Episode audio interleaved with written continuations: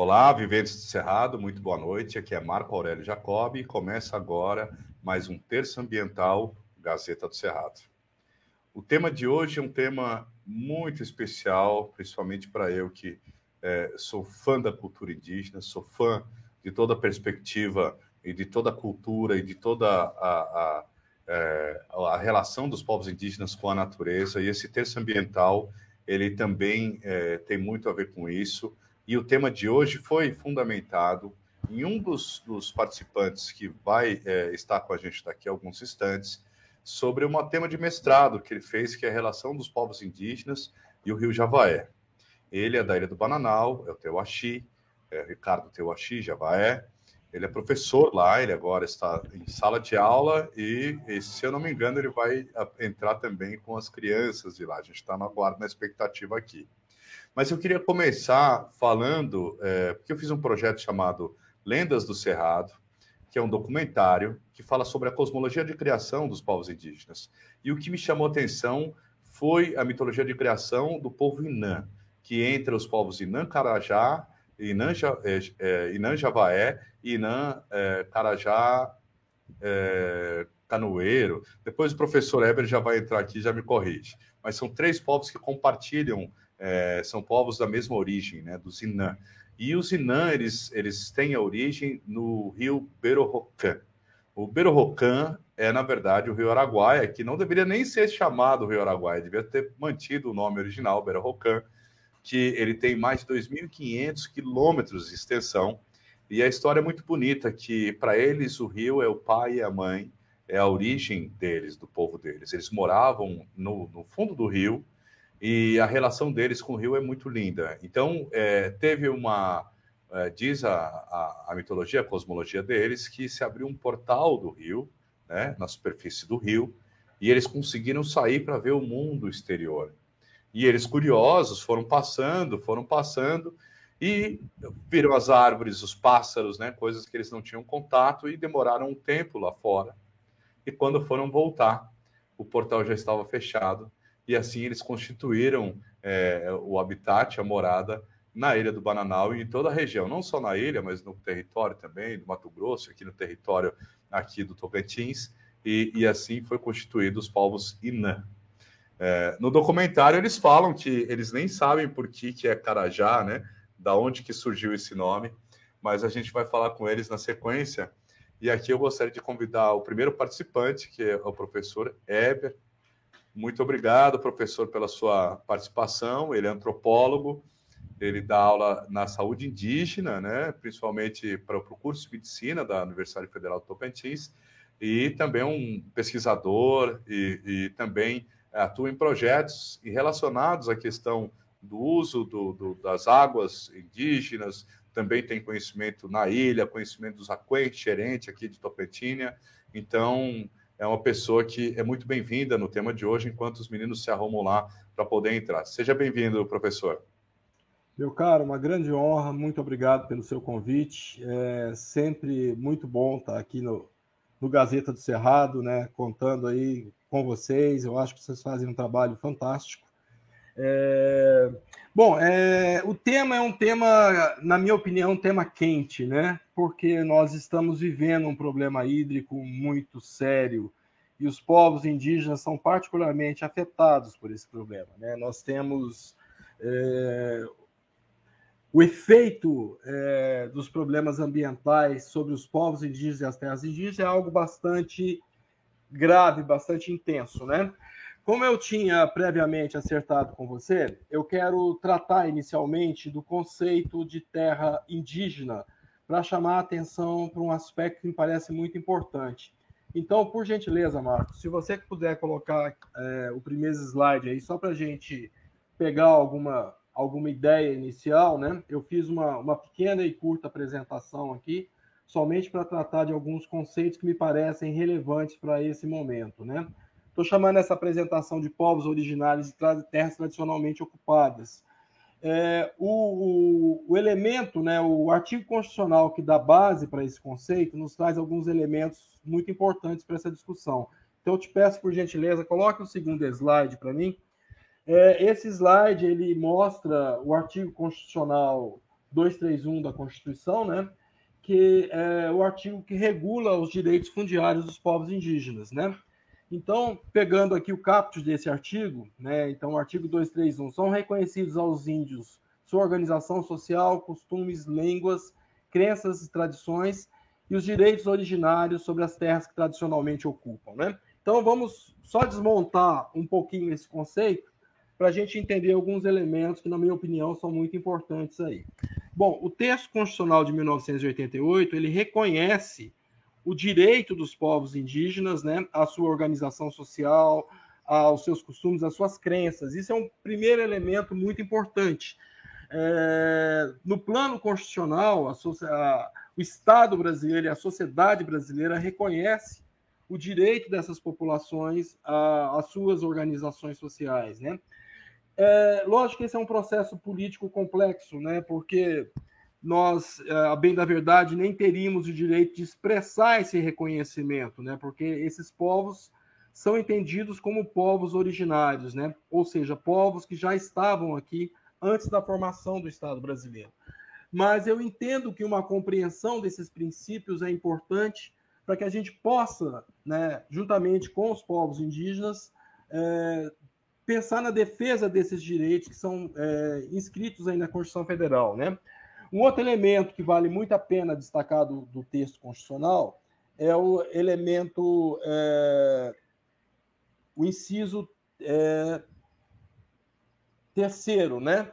Segundo, primeiro, é, que define o conceito de terra tradicionalmente ocupada. Eu quero explorar um pouco esse conceito, Sim. porque ele me parece profundamente relevante para o tema que nós estamos discutindo aqui. Se vocês observarem o, o texto constitucional, ele vai reconhecer como terra indígena é, aquelas áreas que se enquadram em quatro critérios expressos na Constituição. São eles: as áreas por eles habitadas em caráter permanente, ou seja, o primeiro elemento que caracteriza uma terra indígena é a habitação permanente de uma dada população originária, tá? Segundo elemento que caracteriza a terra indígena são as áreas utilizadas em suas atividades produtivas, né? Então, é, a Constituição Federal reconhece como terra indígena as áreas habitadas em caráter permanente e aquelas utilizadas nas suas atividades produtivas. Aqui nós já temos um elemento que nos permite uh, destacar a importância dos rios, dos lagos é, para essas populações. Quando nós pegamos, por exemplo, os povos é, da Ilha do Bananal, né, que vão ser o nosso foco aqui hoje, são Sim. todos povos cujas atividades produtivas estão diretamente relacionadas ao rio Javaé e seus tributários, ao rio Araguá e seus tributários. Então, nós já temos um elemento que mostra que o direito dessas populações sobre esses rios é algo que remonta ao seu direito constitucional é, classificado como originário pela nossa própria Constituição Federal. Né? Então, isso é um elemento muito importante. Um terceiro conceito atrelado à, à definição de terra tradicionalmente ocupada ou terra indígena, que surge aqui no texto constitucional, né? é, é aquele que estabelece que são terras indígenas as áreas imprescindíveis para a preservação dos recursos naturais necessários ao bem-estar da população. O que, que isso significa em termos claros? O conceito de terra indígena ele também abarca as áreas que vão garantir os recursos naturais necessários ao, à vida, ao modo de vida de uma dada população. Então, quando nós pensamos em povos que possuem uma dependência de rios, por exemplo, como é o caso dos Carajá, dos Javaé, Carajá, Xambioá, dos Avacanoeiros e tantos outros povos que têm uma estreita relação com o rio, nós estamos falando de um recurso imprescindível à manutenção do modo de vida deles, né? Então, esse é o terceiro elemento que tem uma importância muito grande. O Estado brasileiro tem a obrigação é, de proteger as áreas né, que são necessárias à manutenção dos recursos naturais imprescindíveis para esses povos. Sim. O, a, a, o quarto elemento que surge nessa definição também é bastante relevante, que ele vai falar das áreas necessárias à reprodução física e cultural. O que, que o texto constitucional, de acordo com vários juristas né, que tratam do tema de forma pertinente, o que, que o texto constitucional diz sobre isso? Essas áreas com importância cultural são as áreas é, diferenciadas pela cultura de cada povo, né? Como você acabou de citar, o mito de criação dos povos da Ilha do Bananal. Ele é um mito de criação totalmente atrelado aos rios, aos rios Javaé e Araguaia. E isso faz com que esses rios tenham também é, esse outro elemento de proteção no texto constitucional. Então, eu acho que o primeiro elemento para a gente pensar essa, essa, essa, esse universo dos direitos é compreender exatamente como se inscreve no texto constitucional. Então, eu acho que esse é um elemento bastante relevante para o nosso debate aqui. É... Eu poderia dizer para vocês que no estado do Tocantins como um todo, nós temos uma característica muito peculiar, muito peculiar não, estou sendo leviano ao chamar isso de peculiar, mas nós temos uma característica que perpassa todas as terras. A maior parte das terras indígenas hoje reconhecidas no estado do Tocantins são terras cujo processo de regularização fundiária é anterior ao texto constitucional.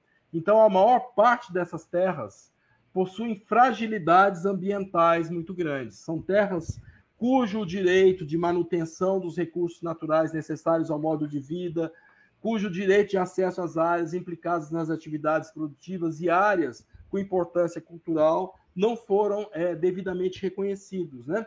E isso faz com que essas terras tenham uma fragilidade muito grande. Se nós pensarmos as terras indígenas do estado de Tocantins hoje, à luz do texto constitucional de 1988, nós vamos nos dar conta que estão todas elas subdimensionadas. Né?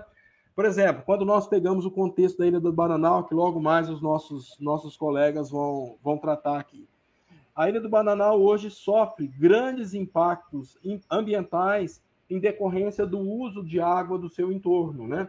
Nós todos que estamos no estado de Tocantins, nós acompanhamos a história do rio, do rio Javaé e sabemos as, as grandes implicações ambientais que recaem sobre o rio Javaé hoje. Nós temos, inclusive, em determinadas épocas do ano, que o rio se torna é, descontínuo, o rio deixa de circular. Nós sabemos que isso acontece, sabemos os motivos que estão por trás disso e devemos dimensionar esse problema, é, levando em consideração o tipo de impacto que isso causa sobre essas populações. Né? Um outro elemento que é bastante interessante para se pensar a situação dos rios no estado de Tocantins e os povos indígenas é a situação do povo aquenxerente, né? É, como todos nós sabemos, o povo aquém sofreu um impacto muito grande da usina hidrelétrica Luiz Eduardo Magalhães, que nós conhecemos popularmente como o HE Lajeado. Né? Os, os, o povo xerente eles tinham uma modalidade de roça, é, que era denominada roça de vazante, que eles plantavam exatamente na região da na época da baixa do rio. Né? Eles tinham uma roça que era importante, importantíssima para a manutenção do modo de vida deles, e que essa modalidade de roça foi alterada é, em decorrência dos impactos é, ambientais da UHE lajeado. Né? O, o, o, fluxo de água no rio mudou em função da hidrelétrica, e isso provocou um impacto monstruoso no povo xerente, provocou um impacto monstruoso na sua economia, na sua organização social. Né? Esse é um elemento bastante caro, bastante importante. Tivemos algo análogo também com os Carajá Xambioá, Carajá Xambioá é um subgrupo, né? Um dos três grupos do povo do povo Era o Carajá Xambioá. Eu estava misturando com a Vacanoeiro e com os... e tem os, os Javaí, tem mais um terceiro, um outro povo que mora na ilha também, né? Não, nós temos os Avacanoeiro, eles estão lá também. Né? É. Estão regularizando uma área fora da, da, da ilha do Bananal para estão a terra tradicionalmente, a terra de origem dos Avacanoeiros, está sendo reconhecida ali. A identificação foi feita pela Patrícia Mendonça é, não me lembro exatamente o, os anos, né, mas está sendo regularizada agora como terra indígena, reconhecendo o território tradicional dos avacanoeiros. Dentro da Ilha do Bananal, hoje nós temos avacanoeiro, Javaé, né, Carajá e, e, ao norte da Ilha do Bananal, fora do perímetro da Ilha do Bananal, bem ao norte, estão os, os Carajá Xambioá, né, que são é um outro subgrupo dos, dos Carajá, é, que está localizado mais ao norte, numa terra indígena já regularizada. Né? Uma terra indígena que também tem graves problemas ambientais, uma terra indígena com uma fragilidade ambiental muito grande, né? e com uma restrição muito grande do uso dos recursos naturais por parte dos Carajá Xambioá. É uma outra região com graves problemas ambientais. No mesmo sentido, na mesma linha, a gente pode lembrar, por exemplo, do caso também dos Apinagé, que sofreram grandes impactos ambientais com a implantação da UHE Estreito, né, ali na região do, do município de Estreito, no Maranhão, e que teve uma, uma trouxe uma transformação muito grande para o rio Tocantins naquele trecho. Né?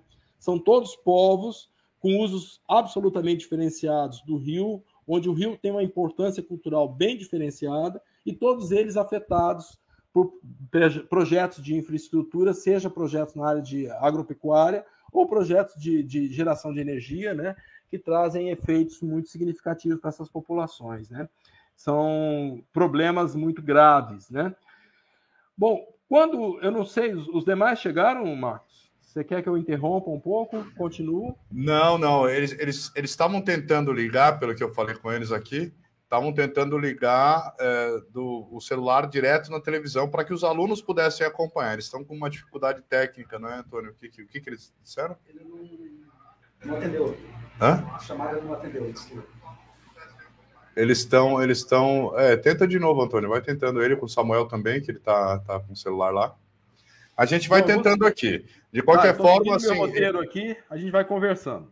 Vamos conversando, porque. Bom, deixa, é... deixa eu puxar um, um, outro elemento que me parece muito relevante para a gente pensar as terras indígenas. De um modo geral, a sociedade brasileira, é, principalmente aqueles setores contrários aos povos indígenas, eles pensam as terras indígenas como alguma coisa negativa que traz atraso, traz complicação para o modo de vida da sociedade nacional e tudo mais. Eu queria fazer é, um contraponto em relação a esse conceito e chamar atenção para um aspecto muito importante. Se nós pegamos, por exemplo, é, a teoria do Felipe de Escolar, né, que é um autor, um antropólogo muito reconhecido, ele chama atenção para um aspecto muito importante dos povos indígenas, o modo de uso e ocupação dessas populações, é, existe uma, um preconceito muito grande da sociedade nacional em relação às terras indígenas, é, principalmente no tocante a esse, esse aspecto, né, que trata as terras indígenas como áreas que impedem o desenvolvimento regional e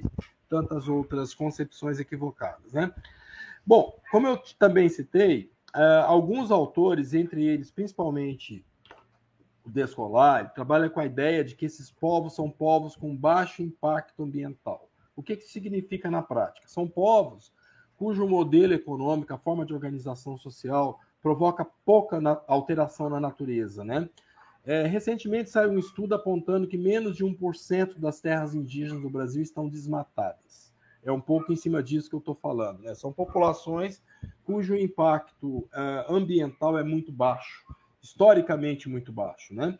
Então, é, o que, que nós temos no Brasil hoje? Nós temos uma série de políticas ambientais que, inclusive, contemplam as terras indígenas como áreas protegidas. Né? Se você pega, por exemplo, a Política Nacional de Áreas Protegidas, é uma política que contempla terras indígenas, unidades de conservação e áreas de remanescente quilombos como áreas protegidas.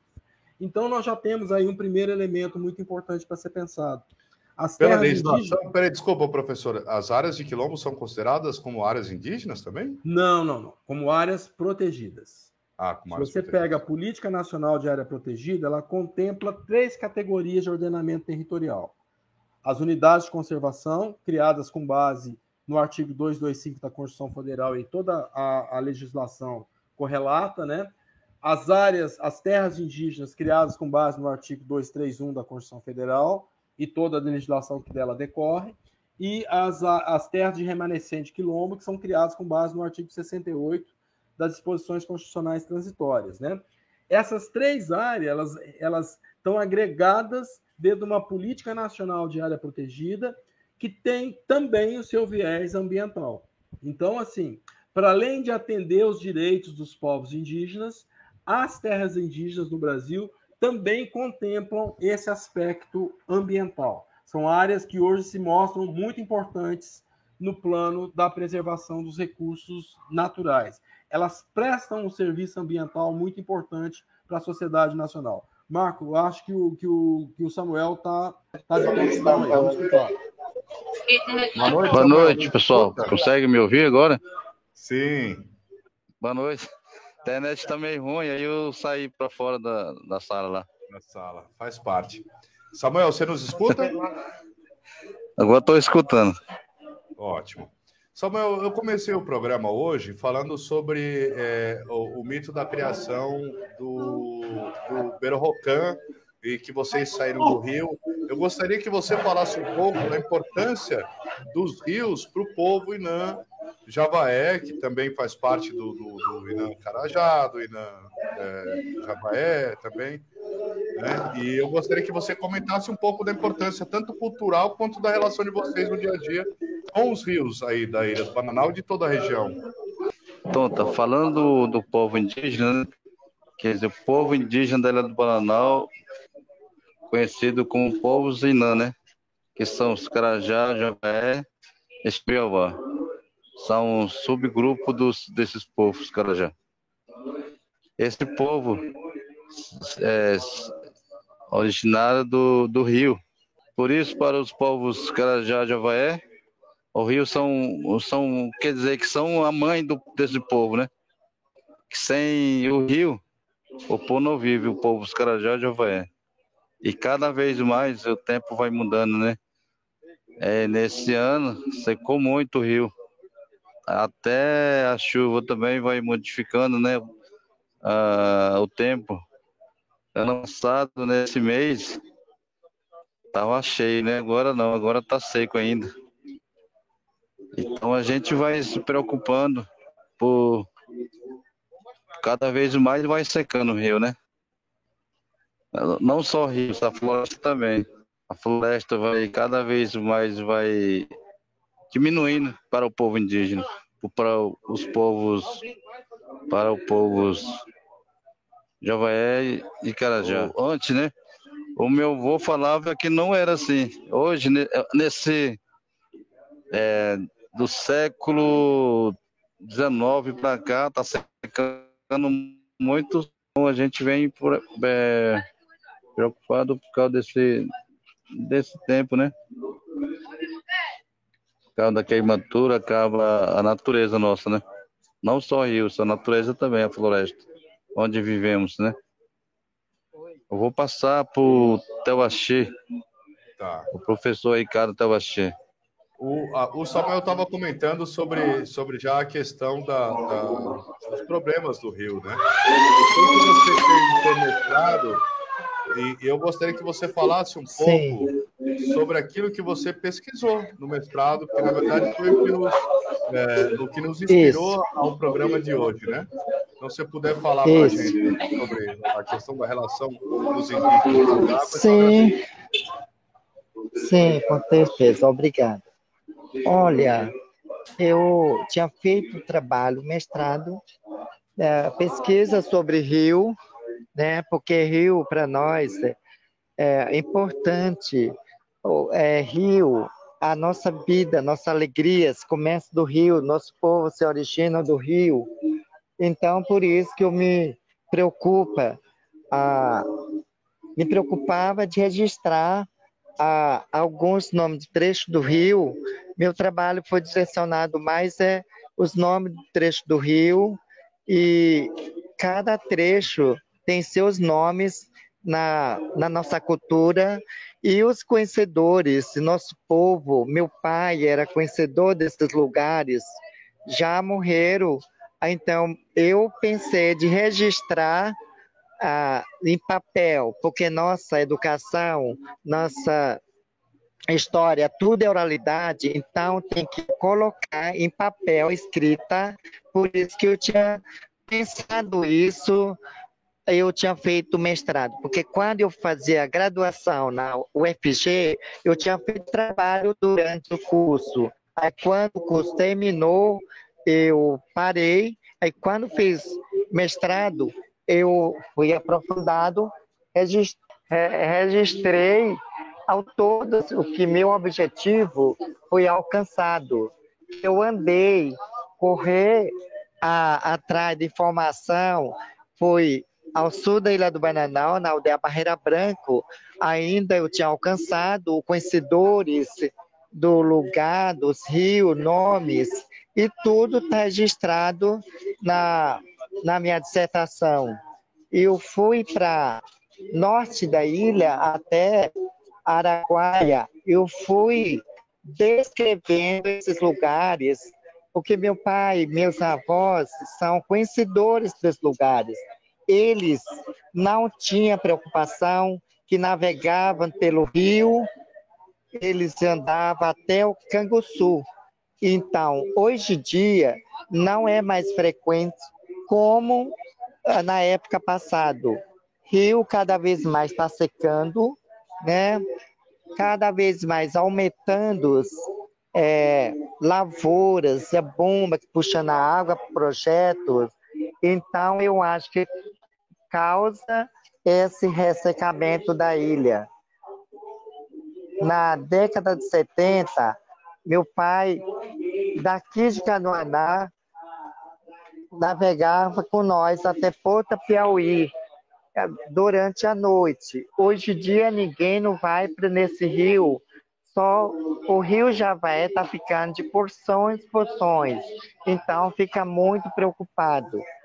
Por que eu pensei isso, da importância do, do rio, é descrever rio, porque o pessoal pensa só rio não tem valor, rio não tem importância. Cada curva, cada ah, rio tem seu nome, tem seus, suas importâncias, seus acontecimentos. Então, nossos povos, nossos avós passavam pelo rio, lugar onde eles buscavam suas sustentabilidades, seus recursos naturais que eles buscavam nesse rio. Então, por isso que eu pensei isso de registrar. Eu, eu tinha feito esse trabalho e outras, a, nossas alegrias, nossas felicidades vêm do rio. Nossos rituais começam do rio. O espírito de Aruaná, que se estabelece no Rio Japaé, todo lugar do Rio Japaé, no, além do subaquático, esse é cosmológico nosso que contam, que falam sobre isso. Então, por isso que essa visão, esse pensamento de registrar e todo. Porque na cultura branca, visão diferente, só pensa em fazer barragem, fazer hidrovia. O nosso povo não pensa isso. Nosso povo se relaciona muito bem com a cultura, a natureza, o rio. É por isso que eu, eu, eu tive pensado, pensamento de registrar esse, é, esse conhecimento nossos tradicionais dos nossos antepassados para registrar no papel. Então é isso que aconteceu e está sendo muito é, preocupante esse ressecamento do rio. Esse ano, eu particularmente, eu fiquei muito preocupado porque Barra do, do Javaé, que cai no Araguaia, lá por rumo do Jaraguai, está muito seco aonde nossos antepassados tinham visto isso, não tinha essas frequências. Agora está muito preocupante. Então é isso que eu falo. No... Finaliza dando uma solução. É, e é muito obrigado pelo convite do é, Marcos Jacob. Muito obrigado, professor Weber, que é meu amigo, da UFP, quando fazia é, o mestrado. É, muito obrigado mesmo, estou feliz. Os alunos que estão acompanhando nós, colegas. Maior dificuldade, mas está sendo muito bom. Muito obrigado mesmo. Boa noite. Obrigado, obrigado. É, é, eu achei, eu fiquei impressionante e impressionado, teu Axi, com essa riqueza de detalhes de que quando eu conversei com você inicialmente, você falou que cada curva do rio tinha um nome, cada trecho do rio tinha um nome. Então, olha a riqueza cultural e a importância que vocês dão, né? Não só para um rio como um todo, né? Mas para cada trecho do rio, né? Que serve como referência, como se fosse até o nome das ruas, né? Para os povos não indígenas, se for fazer uma, uma comparação é, é simples, né? Para a gente entender aqui, é como se fosse é, é essa importância do mapeamento, né? De toda a região a partir dos trechos de rio, né? Então, para a gente aqui ter uma dimensão da importância que os rios têm para vocês. Né? É, além das, das, coisas óbvias, poder tirar água, né, que vocês vão beber, lavar as coisas, os peixes, alimentar, né, e de toda essa cosmologia, né, da, do surgimento até do povo Inã, né, dos povos Inã, né, como Samuel falou, que é o pai, que é a mãe, né, é, disso e dessa preocupação, que é uma preocupação muito válida. É, e, e, como que vocês acham, Samuel, você nos escuta? Eu gostaria que você também comentasse essa questão da riqueza dos detalhes. Sim, e também é, Jacob, é, né? é isso mesmo. Para retomar novamente o nosso rio, é, é isso, Jacob. Porque nós não tinha não tinha tecnologia, mas nós sabia tudo como referência mesmo. É, muito interessante. Essa aqui tá. William, muito obrigado. Maravilha.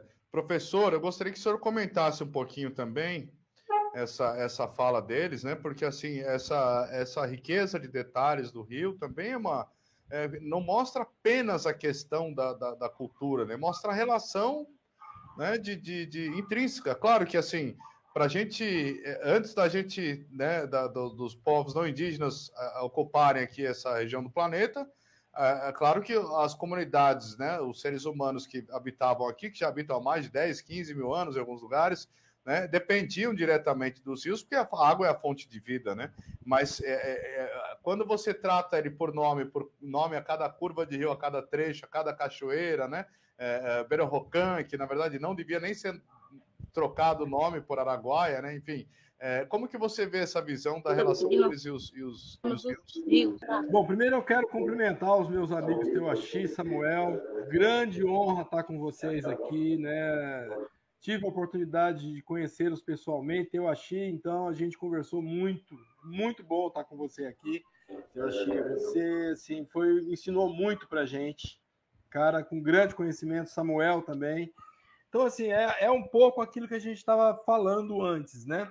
A relação dessas, dessas sociedades com o rio é intensa, é profunda é, é o que o Teochita e o Samuel estavam chamando a atenção. Nós vivemos, é, eles vivem numa relação intensa com o rio, numa relação onde cada pedaço do rio tem uma importância simbólica muito grande, uma relevância muito grande na história da sociedade, onde cada comunidade opera a sua vida a partir do rio, onde as suas casas são determinadas a partir da posição do rio, né? onde a sua vida é organizada a partir do rio, onde os seus rituais de casamento, de batismo, estão todos eles relacionados ao universo do rio, aonde a sobrevivência física e cultural dessas populações é altamente dependente do rio. Esse é o universo que nós estamos enfrentando aqui.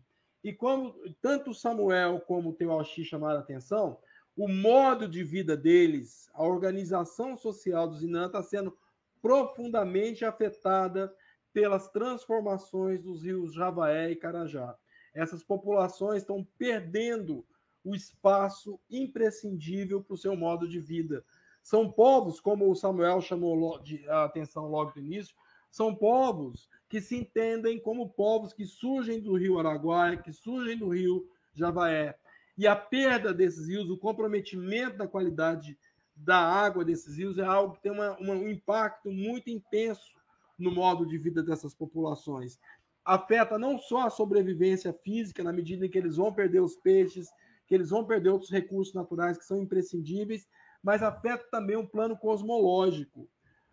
O lugar de onde a humanidade saiu deixa de existir da forma que eles conheceram. Como o Teoshi muito bem falou, na década de 70 ele navegava o rio com o pai dele, e o pai dele navegava o rio à noite porque tinha segurança, o rio era tinha um volume de água.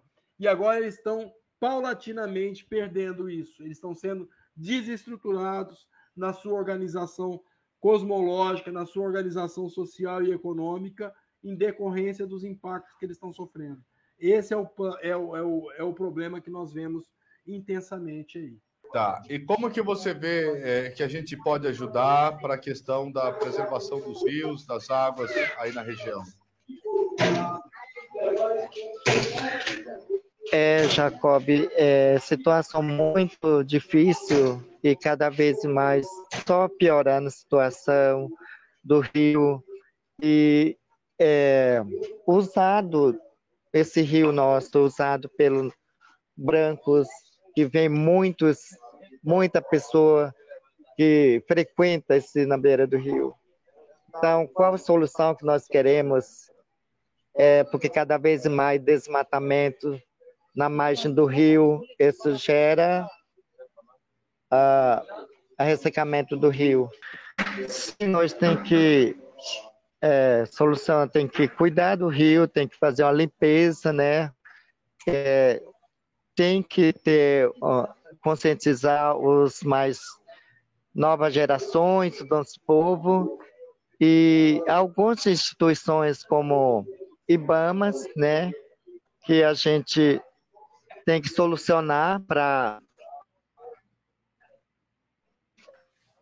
para recomeçar o, o rio, a limpeza, prefeitura recolher o lixo do, do, na beira do rio também.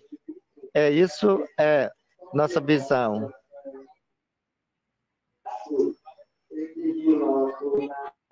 Entendi. Samuel, você nos escuta?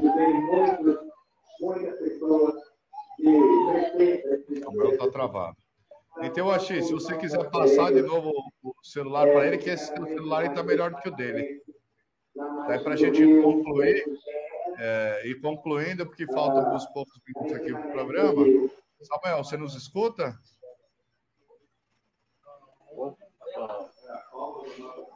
Estou ouvindo aqui agora. Vocês estão me ouvindo? Maravilha. Samuel, como é que você Oi. vê essa questão da, da, do problema da, das águas e como que você veria as soluções? Porque ele falou de limpeza dos rios, tal, mas assim, porque a gente sabe que o setor é, do, do agronegócio tá, chegou bem na outra margem do rio dos dois lados, né? Tanto do Mato Grosso quanto aqui do Tocantins, né? Quanto na ponta norte lá, que pega o Pará também. É, como que vocês veem é, essa relação né, do outro lado da margem? Está tá com a expansão do agronegócio, está com bombeamento diário de, de litros e litros de, de, águas. Como que vocês veem isso e como que vocês apontariam a solução para isso, Samuel? Olha, no meu ponto de vista, é só reunir os povos da Ilha do Bananal junto com os Carajá e Jové, pelos vizinhos do município, né? porque aqui na aldeia, onde eu moro, aqui na aldeia Canoã, que é o nosso município, é Formoso do Araguaia, né? E lá, o Formoso do Araguaia é um dos maiores projetos da, do estado do Tocantins. E, e polui a, o rio Javaé, onde nós pescamos, pegamos peixe, tartaruga. Mesmo assim, nós bebemos desse rio também, né? Cada vez mais, e vem poluindo o nosso rio por causa desse projeto, né? Cada ligação que vem esse é, do agronegócio. Oi, vocês me ouviram? Tá ouvindo aí? Estamos ouvindo. E vocês ah, então... sentem, vocês já sentem algumas, algumas dor de barriga, diarreia nos adultos, nas crianças? Ah, vocês ah, sim, sim, acontece, sim.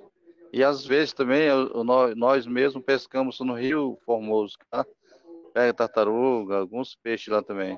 E tem um gosto diferente do rio, né? Os, os, a tartaruga, os peixes de lá desse rio. Então, é, os caciques, liderança, tem que fazer, reunir junto com os, com os prefeitos, né? De cada vizinho. Por exemplo, lá dos caras já tem é, São Félix do Araguaia tem São Félix do Araguaia, tem Santa Terezinha, tem Luciara, do lado de Mato Grosso, Mato Grosso são é. vizinhos é. dessa aldeia dos Carajá, né? É, de lá do Mato Grosso, mas os Carajá são da ilha do Bananal, né? Mas realmente, porque quem atravessa a ilha do Bananal durante o período de chuva não consegue atravessar agora de carro, né? Então, por isso que a relação dos, dos Inã Carajá, que Oi. estão do lado de lá da ilha do Bananal, Oi uma relação mais aproximada com os municípios do, do, Mato Grosso. E os Javaé, que estão do lado de cada ilha, são mais próximos de Formosa, Araguaia Lagoa da Confusão. Depois tem Dueré mais ao norte, né? E depois as outras, os outros municípios que maior maior lavoro maior lavoro que tem é, é a Formula do Araguaia, né? Formula do Araguaia, tem lá Lagoa da Confusão, que tem uma aldeia perto de Iraque, que é a aldeia Boto Velho, né? são vizinhos da cidade. Essa, essa fala do Samuel eu achei muito interessante, porque ele fala assim: tem que reunir as lideranças, os caciques, para poder conversar com os prefeitos, né? Para poder. Mas aí, mas vocês é, se reunindo, o, o que seria a reivindicação de vocês?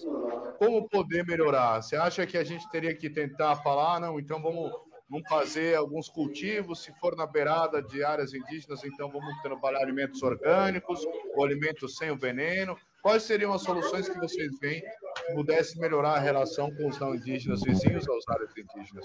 Solução seria isso, né? Porque cada vez mais agronegócios têm lavouras na beira do Javaé. Isso causa ressecamento, desvaziamento da, do rio Javaé. Então, qual era, seria que a gente tentar resolver esses problemas? É, tem que uma pessoa ser contratado frequente nesse rio. Contratar uma pessoa porque já tem os brigadistas, mas é, é serviço deles é pelo meio ambiente, né? Então seria próprio para cuidar desse rio. Plantar algumas plantas, eu acho que era muito difícil, mas pelo menos alguma pessoa ser contratado pelo município ou algum governo ambiental, né? Então é isso.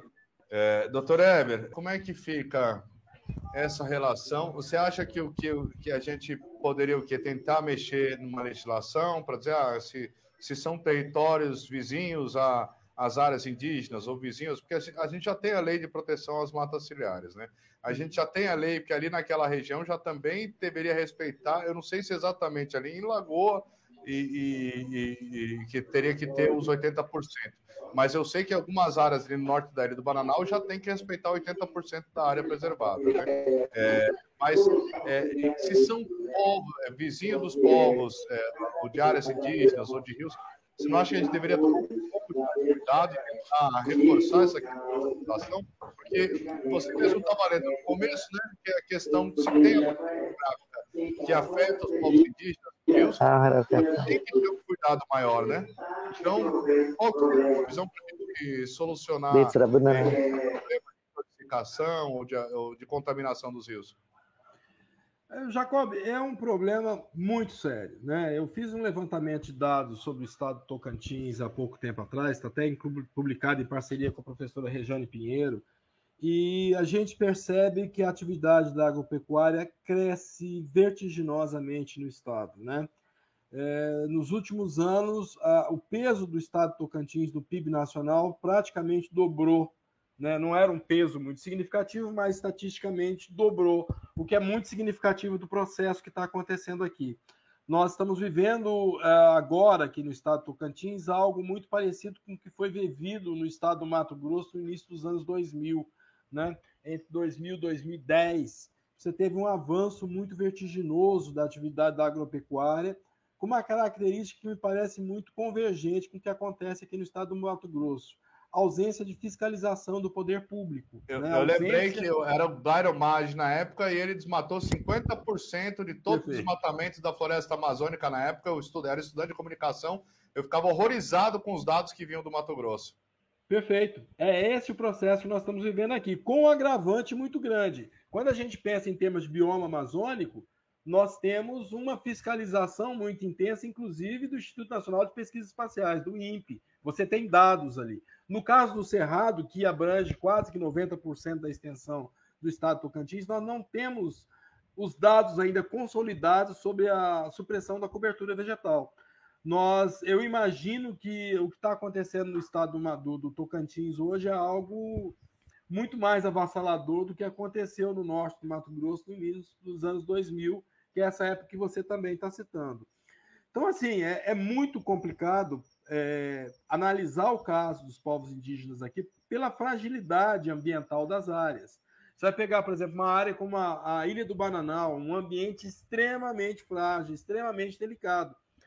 Quando a gente olha o que o Samuel e que o Teuxi estão nos relatando hoje, a gente se assusta. É assustador o que está acontecendo ali. Né? O grau de comprometimento da água do rio, do volume de água, da qualidade de água, é algo muito assustador. Projetos de desenvolvimento que, inclusive, pre a, a travessia da, da, da, Ilha do Bananal com uma estrada, com uma rodovia, que seria a 242. Então, a gente está vivendo uma situação muito grave né, e, e uma situação invisível para a maior parte da população brasileira. O, o, cidadão comum do Tocantins não tem noção do impacto socioambiental que essas populações vivem. Muitos não têm noção sequer que a Ilha do Bananal é uma área destinada é, às populações indígenas, né? Então é uma situação de invisibilidade e ausência de fiscalização do poder público, né? O Ministério Público Federal tentou várias vezes discutir a outorga de água ali daquelas irrigações, nunca conseguiu avançar. Você acompanha isso há muito tempo, você sabe disso muito bem. Não, além é, de acompanhar, eu pude acompanhar a, a, a pesquisa do Dr. Paulo Adler, que ele fez o mapeamento, ele, inclusive, ele conseguiu, porque ele é físico, além de pedagogo, ele fez o, o, o, levantamento e calcula, ele conseguia calcular a vazão e o volume de água pelos cálculos físicos para justamente dar as ferramentas é, para Naturatins na época que, que, que fez, solicitou essa pesquisa, e eu fui acompanhando, fazendo as imagens dos rios do Tocantins com o professor. Então eu acompanhei de perto, foi um estudo muito sério feito. O Estado já tem esses dados, só falta praticar essa outorga d'água, porque se começar a cobrar, eles vão né, vai mexer um pouco mais, vão valorizar um pouco mais aí antes de sair gastando água ou desviando a água do rio, já vai para os canais de irrigação particulares, né? Perfeito. Aí a gente entra no universo quase que de conceitos, né? A gente teria que implantar no, no, no Tocantins aquilo que a Serede chama de justiça ambiental, né? Porque o que está acontecendo a bem da verdade? O ônus dos impactos ambientais gerados por esse modelo de desenvolvimento aqui está recaindo sobre os povos indígenas. Está recaindo sobre os Carajá, Javaé, Avacanoeiros, no caso da Ilha do Maranhão. Está recaindo pesadamente sobre os xerentes, né, que estão aqui na região de Tocantinha, tiveram sua vida social e econômica desestruturada pelo impacto é, da, da UHL lajeado e agora pela pressão que sofrem é, do modelo de desenvolvimento regional, né? eles estão pressionados ali, os rios que eles usam, que são imprescindíveis para a manutenção da sua qualidade de vida, possuem as cabeceiras fora da terra indígena, estão todas elas contaminadas, com qualidade de água alterada, afetada, né? É, isso acontece em todas as terras, isso está acontecendo Tocantins afora.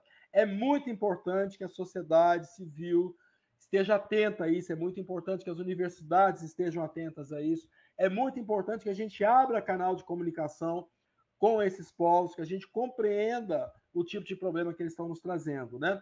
Por exemplo, eu tive a oportunidade de acompanhar o trabalho do Teuaxi, que foi orientado pelo professor Adair Geraldinho. Nós somos do mesmo programa de pós-graduação. Eu, eu tive a oportunidade de. O Odair também é um mestre, é um doutor, né? um cara Sim, muito sério, muito bom. Né? Fantástico. E assim, Lembro, é, ouvindo o Theo falar agora, eu, eu dimensiono a importância do Odaí é, no contexto do estado de Tocantins. Né? É, nós trabalhamos juntos na orientação de alguns estudantes indígenas no CIAMB, no, no Programa de Ciências do Ambiente é, da UFT. E é isso que o, que o Theo Achi estava chamando a atenção. Nós estamos tentando registrar em papel esse profundo conhecimento que se pede a passos largos, né? Esse profundo conhecimento dos povos. Nós tivemos algumas dissertações de mestrado do povo Javaé e Carajá, né? Nós tivemos um doutorado de uma de uma Carajá Xambioá que eu tive a honra de orientar, no caso eu Gislane Carajá que eu orientei. Nós tivemos é, trabalho dos gerentes, né? O Paulo Xerente, Alexandre Xerente, todos eles discutindo a condição socioambiental dos seus povos, discutindo o tipo de impacto que eles sofrem, né? Isso é muito importante para a academia, é muito importante para a gente quebrar a invisibilidade dessas pessoas, é muito importante para a gente problematizar a importância das terras indígenas no estado do Tocantins, para a gente problematizar também os efeitos que essas terras estão sofrendo. Essas populações estão sendo jogadas é, numa situação calamitosa em função dos impactos que eles estão sofrendo. As suas terras, em pouco tempo, não terão mais condição de sustentá-los, de garantir uma qualidade de vida de acordo com seus usos, costumes, tradições, com o modo de organização social deles. Isso é algo muito sério. Nós estamos com esse projeto de avanço das fronteiras aniquilando uma parte da diversidade humana. Nós estamos simplesmente pegando esses povos e jogando eles em rota de colisão é, com problemas com os quais eles não conseguem resolver. É que o Teu Alchi e o Samuel estamos falando agora. A vida deles está sendo alterada, a vida deles está sendo transformada profundamente, sem que eles tenham poder de, se, de reagir a essa transformação. Né? O rio que Alchi conheceu na década de 70, como ele muito bem deixou claro aqui, não existe mais do, da, do modo que, que existia quando ele conheceu quando era criança. Esse rio é um rio altamente impactado por um modelo de desenvolvimento que é extremamente desfavorável a esses povos, que não leva em consideração a existência e a presença deles ali. Isso é muito grave, isso é muito sério. É, maravilha, gente. O programa eu estendi um pouco mais porque a gente teve esse problema técnico, né? Mas a gente precisa encerrá-lo. Eu agradeço demais, né, o doutor Eber Grácio, que é professor associado da Universidade Federal Tocantins. Ele é consultor né, de área de licenciamento e empreendimentos que afetam os povos é, originários e tradicionais em terras indígenas e é um antropólogo aqui que nos, nos, nos contempla com seu conhecimento. Muito obrigado, doutor. Agradeço demais. A gente também trouxe aqui o, o Samuel. É, é, Saburuá Javaé, que ele é professor da escola indígena Tainã, da etnia Javaé, na aldeia Canuanã, da ilha do Bananal, uma liderança. É cacique também, né, Samuel? Eu gostaria de agradecer a sua presença aqui no, no, na, na, no nosso terço ambiental. Né? E se quiser fazer as considerações finais, você fique à vontade. Não, obrigado pelo convidar nós aí. Tudo, Awiri. Awiri. E também o, o Ricardo Teuaxi Javaé, que ele é indígena também, Javaé, né? Professor bilíngue da Escola Tainá, na aldeia Canoanã, na Ilha do Bananal. Também é mestre em Ciências do Ambiente pela Universidade Federal Tocantins. Teuaxi, é, é, é, o seu mestrado que nos, é, é, que nos deu a ideia e nos, é, e nos inspirou para fazer o programa de hoje. Agradeço demais a sua presença. Né? Se você quiser, pode ficar à vontade para falar o que quiser nas suas considerações finais aqui. Abre o microfone para poder falar. Agradeço mais uma vez a participação de vocês aqui no nosso programa. Aqui, até a Gazeta do Cerrado, o Terço Ambiental, está aberto e sensível às questões dos povos indígenas. Quando tiverem qualquer situação, podem contar com a nossa força, o nosso apoio, para a gente divulgar, entrar em contato com as autoridades, o que for necessário para poder ajudar é, a resolver as questões de vocês. Obrigado, Jacob. Muito obrigado mesmo pelo convite que nós está participando. Todos os nossos alunos aqui estão tá participando, estão gostando. E eu muito agradecido pelo convite do senhor. Agradeço demais a participação de vocês. Desculpa pela internet aqui, está muito lento, né? Tem hora que está caindo. A internet daqui não é igual a da cidade.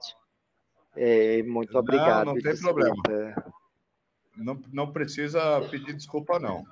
É, eu que agradeço demais. A gente compreende as limitações que, de, de, acesso à internet, que são muitas pessoas, a escola que precisa disso, né? Agradeço demais.